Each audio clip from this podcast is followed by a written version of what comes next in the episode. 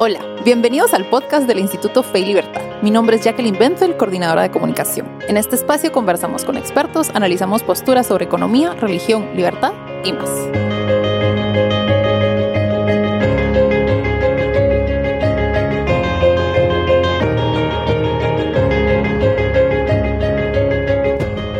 Bienvenidos a este nuevo episodio del podcast del Instituto Fe y Libertad. Hoy me encuentro con Carol Ríos de Rodríguez. Ella es presidenta fundadora del Instituto Fe y Libertad.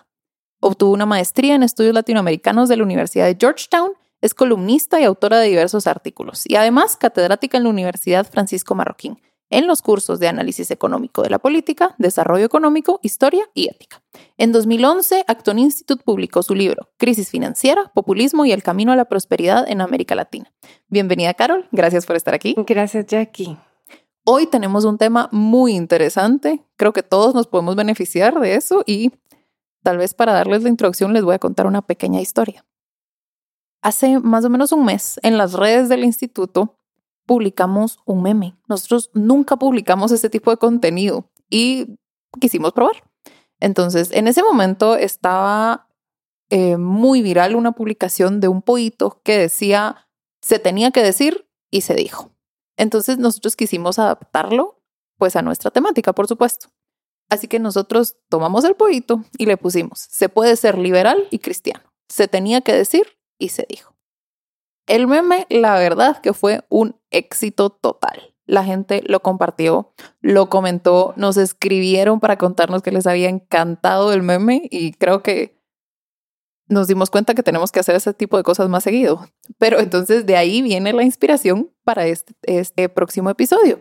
Y es que la pregunta de hoy es, ¿se puede ser liberal y cristiano? Entonces, para empezar, ¿cómo describiría usted, Carol, a un liberal? ¿Qué es ser liberal? Me, parece una de las preguntas más importantes que, que maneja el Instituto Fe y Libertad y a la cual le podemos dar mil vueltas. Em, ser liberal es ser amante de la libertad. Eso sería lo más básico. Pero yo sí creo que tiene mucho que ver la definición que utilizamos de libertad. Y me gustaría compartirte una, definición de Lord Acton. El Lord Acton describe la libertad como la seguridad de que toda persona esté protegida en el cumplimiento de lo que considera su deber contra la influencia de la autoridad, las mayorías, las costumbres y de la opinión. O sea que para Lord Acton es importante que nosotros podamos trabajar, vivir, eh, soñar, pensar, escribir, todo, todos los actos que nosotros desarrollamos cotidianamente de una forma libre, pero también responsable, en cumplimiento de lo que nosotros consideramos que es nuestro deber. Eso es ser liberal. Perfecto. Ok, pero entonces me surge la pregunta, ¿por qué muchos piensan que es imposible ser liberal y cristiano? Bueno, hay mucha, eh, muchas ideas erróneas en el ambiente. Yo creo que de parte del el liberalismo hay unas corrientes, por ejemplo, que consideran que el cristianismo es represivo que, ser cristiano es, ser eh, pusilánime, eh, subyugado, eh, reprimido, que de alguna forma los cristianos somos ciegamente obedientes, que suspendemos el uso de la razón. entonces, para, para este liberal, digamos, ser cristiano no le, no le resulta nada atractivo porque le parece que, que, implica, digamos, dejar de lado toda la libertad de conciencia de la que habla Acton. Em, también creo yo que piensan a veces que Dios es un Dios autoritario, un, Dios enojado, un, Dios justiciero, y, entonces tienen una mala concepción de, lo que es eh, el Dios del cristianismo. Del lado de los cristianos también hay algunas ideas equivocadas. Me hay ideas em, respecto del liberalismo como una ideología, que, que realmente no lo es, ¿verdad? Es, es, eh, más como una corriente de pensamiento, em, pero que, que, el, liberalismo em, exige, digamos, que las personas sean salvajemente individualistas, exige una, una calidad de egoísmo, un, un desinterés, digamos, por los demás, um, eh, o que exigiera un nivel de preocupación por lo material completamente por encima de lo espiritual y, mm, entonces, pues entonces a los cristianos tampoco se les hace atractivo ese liberalismo. Perfecto. Eso me recuerda a una frase de Chesterton. Y es que Chesterton dice, a ver, se las leo. La iglesia nos pide que al entrar en ella nos quitemos el sombrero, no la cabeza. Creo que en eso podemos resumir es, Es muy buena cita de Chesterton, así es. Y en ese sentido, ¿usted cree que hay algún punto en el que se contradigan el liberalismo y el cristianismo? Yo pienso que no. Yo pienso que se puede ser coherentemente sí. liberal y cristiano. Eh, porque la verdad es que la fe eh, no se puede adquirir, digamos, sin usar la razón. Y tampoco se le puede imponer a alguien. Yo no te puedo dar un masazo y decir, ahora ya te volví cristiana porque a la fuerza te voy a obligar a ser cristiana. Eso no se puede. Por supuesto. Eh, Jesucristo mismo, cuando se enfrenta con el joven rico, deja que se vaya. O sea, lo deja en libertad de seguirlo o no. Y esa es la actitud del cristianismo. Entonces, es predicada sobre la base de la libertad. Em, solo podemos llegar a la fe si somos libres. Solo podemos calificar de éticos o morales los actos que son cometidos por personas libres. Em, entonces, para mí, no hay realmente una contradicción. Pero hay muchos puntos en los que convergen, entonces. Em, pues sobre todo en este tema de, la, esencialidad, digamos, de, la libertad individual para, para poder practicar nuestra fe y también para desarrollarnos en, en el contexto social en el que nos movemos. Es importante para mí que exista libertad económica y que exista libertad política eh, para que a, la par de la libertad de religión.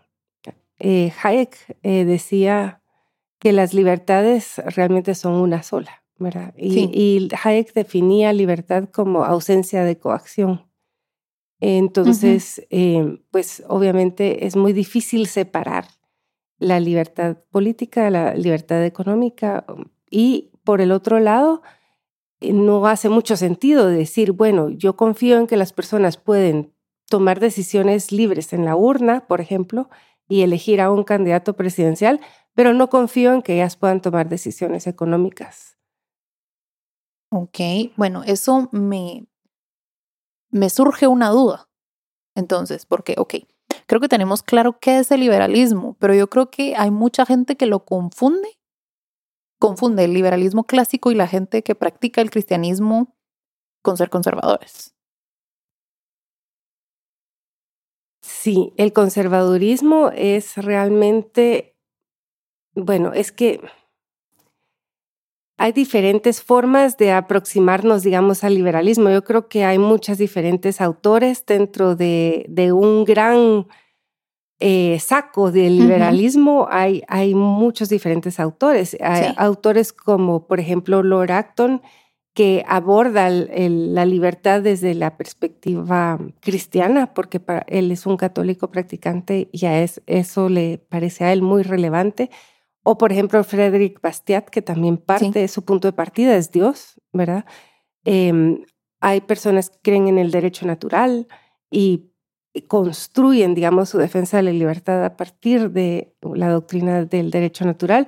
Y hay otros que recurren a argumentos más utilitaristas, etc. Entonces, es una gran gama de filósofos o filósofos políticos que sus argumentaciones o su forma de arribar, digamos, a la sociedad libre es muy divergente.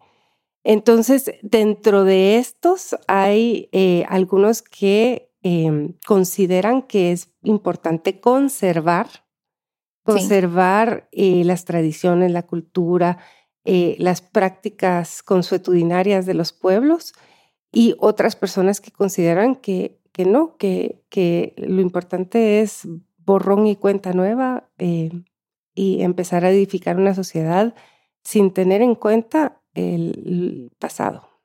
Perfecto. Ahora, adentrándonos un poquito en el tema. ¿Cómo se puede beneficiar a un cristiano de aprender sobre el liberalismo clásico? Lo más importante para mí ha sido descubrir que los primeros liberales, los, los liberales clásicos, eh, realmente eran personas que creían en Dios. Sí. Eh, la gran mayoría de ellos. Y descubrir que las raíces del liberalismo clásico realmente no están en, en, la ilustración escocesa, okay. como se piensa, porque muchas veces pensamos, Adam Smith es el punto de partida del liberalismo clásico. Em, realmente haber descubierto a toda esta escuela de Salamanca, de la escolástica tardía, todos autores eh, católicos, eh, sacerdotes, que realmente su preocupación era dirigir almas en el confesionario y tratar de solventar algunos de los dilemas éticos que, que sus eh, fieles experimentaban a la hora de intercambiar bienes, a la hora de, de utilizar el dinero, a la hora de comerciar unos con otros y de diseñar leyes, etc. Entonces, realmente ahí están las raíces del liberalismo clásico. Y eso es muy importante. Yo creo que uno de los temas que más puede causar una reacción negativa con los cristianos es el tema del interés propio y de cómo se ejerce la libertad en el ámbito liberal. Por ejemplo, a mí yo me recuerdo cuando me dieron mi primera clase de economía y me dijeron, toda persona siempre va en busca de su interés propio. Y a mí eso me choqueó. Yo me quedé como, pero nosotros como cristianos estamos llamados a darnos a la sociedad, estamos llamados a, a vivir, convivir unos con otros, a ser solidarios. Entonces, ¿cómo podemos hacer para que el cristiano entienda que realmente liberal no es sinónimo de egoísta o de me preocupo solo por mí?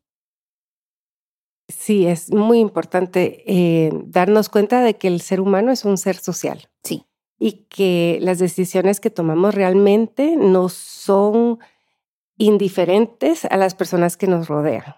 Eh, nadie nace de la nada. O sea, todos nacemos en el seno de una familia, todos nos interrelacionamos con otros y em, hasta em, nuestra adultez dependemos incluso de, de nuestros padres. O sea que realmente las personas no son estos átomos ahí que andan solitos en el espacio y, completamente ensimismados. No, no lo son y no pueden serlo. Pero el otro punto, que es lo que tú decías de la clase de economía, eh, sí. cuando llegas a una clase de economía te presentan al homo económico, sí. que es el maximizador de utilidad, eh, un agente completamente racional y completamente divorciado de su entorno, realmente pensando única y exclusivamente en, en su interés. Es realmente es una caricatura que no es eh, realista y los economistas saben que no lo es eh, y se ajusta de alguna forma a los modelos económicos nos ayudan a pensar, digamos, en, la forma en que las personas toman decisiones económicas, pero al mismo tiempo no precluye que seamos seres sociales. Otra forma de decirlo es que podemos estar profundamente preocupados por las personas a nuestro alrededor y seguir comportándonos en economía como si fuésemos eh, agentes económicos maximizadores. Perfecto. A eso quería llegar exactamente, porque hay un tema que es el tema del interés propio que a mí me llama mucho la atención y es que creo que se confunde o ayuda a que se confunda el liberalismo con el, esta, este movimiento libertario que vemos que ha ido creciendo en los últimos años. Entonces, ¿qué diferencias tiene el liberalismo clásico del libertarianismo? Quisiera comentar lo del interés propio, porque yo creo que el interés propio es algo muy natural al hombre. Sí. O sea, yo creo que nadie se puede divorciar de eh, sus propios pensamientos, sus propios sentimientos y de la identificación del, del, del interés personal. Es muy difícil no preocuparse por uno mismo. Y esa persona, creo yo, eh, la persona que se preocupa por sí misma, no necesariamente es egoísta. Sí. no, no es un requisito ser egoísta y no es un requisito pasar por alto a los demás. Ahora se estila mucho hablar de autoestima o de amor propio, pero eso es algo que, que Adam Smith eh, sacó a relucir en su teoría de los sentimientos morales. Las personas tienen amor propio y, y de hecho uno, una formulación del mandamiento del amor es amar a los demás como a ti mismo sí. y también a Dios. O sea que realmente el interés propio no tiene nada de anticristiano, siento yo. Perfecto, eso Ahora, es muy importante. Este individualismo salvaje, ¿verdad? Que creo que sí, sí, sí tiene mucho de objetable de cara al, a la fe o al, al cristianismo, porque precisamente lo que tú decías, tenemos una obligación para con los demás eh, que nace de nuestra condición de, de hijos de Dios y esa preocupación y esos lazos amorosos para con nuestros eh, familiares y con nuestras amistades y con las personas que nos rodean, eh, nos, nos obligan o nos, o, nos, nos impulsan a pensar en el otro. Ok, perfecto. Qué bueno que aclaramos. Creo que eso es importante. Bueno, y ahora retomando la pregunta, ¿en qué se diferencia el liberalismo clásico del libertarianismo? Me parece que el libertarianismo es una corriente que tiende a, confrontar al cristianismo en dos aspectos. Uno es precisamente esta exaltación del individuo, ¿verdad? Eh, yo puedo hacer lo que se me ronca la gana. Un poco a veces suena como libertinaje. Sí creo que es una exageración. Yo creo que los libertarios realmente no piensan eso. Ellos piensan en el principio de la no agresión, que quiere decir yo puedo hacer todo lo que se me ronca la gana siempre y cuando no le haga daño a los demás. Que, suena razonable. Luego, eh, creo que el otro tema que realmente cuesta mucho de, la, de cara al cristianismo es el, el, utilitarismo, el materialismo del, del libertarianismo, porque realmente su, su em, forma de defensa, digamos, de la libertad tiende a ser bastante utilitaria. Em, y, mm, muchos libertarios, no todos, pero muchos libertarios no son creyentes en Dios y, entonces tienen ese componente además de, de un ateísmo, digamos. ¿verdad? Ok, perfecto. Bueno, y si quiere, para ir cerrando este tema, para aquellas personas que les llamó la atención, eh, que quieren conocer más, profundizar y no saben por dónde empezar, ¿quién cree usted que son autores básicos que podrían ayudar a profundizar en este tema? A mí me parece que un texto muy útil es la conferencia mm, que dictó Gabriel Zanotti, que fue publicada, que se llama Se puede ser cristiano y liberal, y mm, que podrían encontrar fácilmente en Internet. Ok.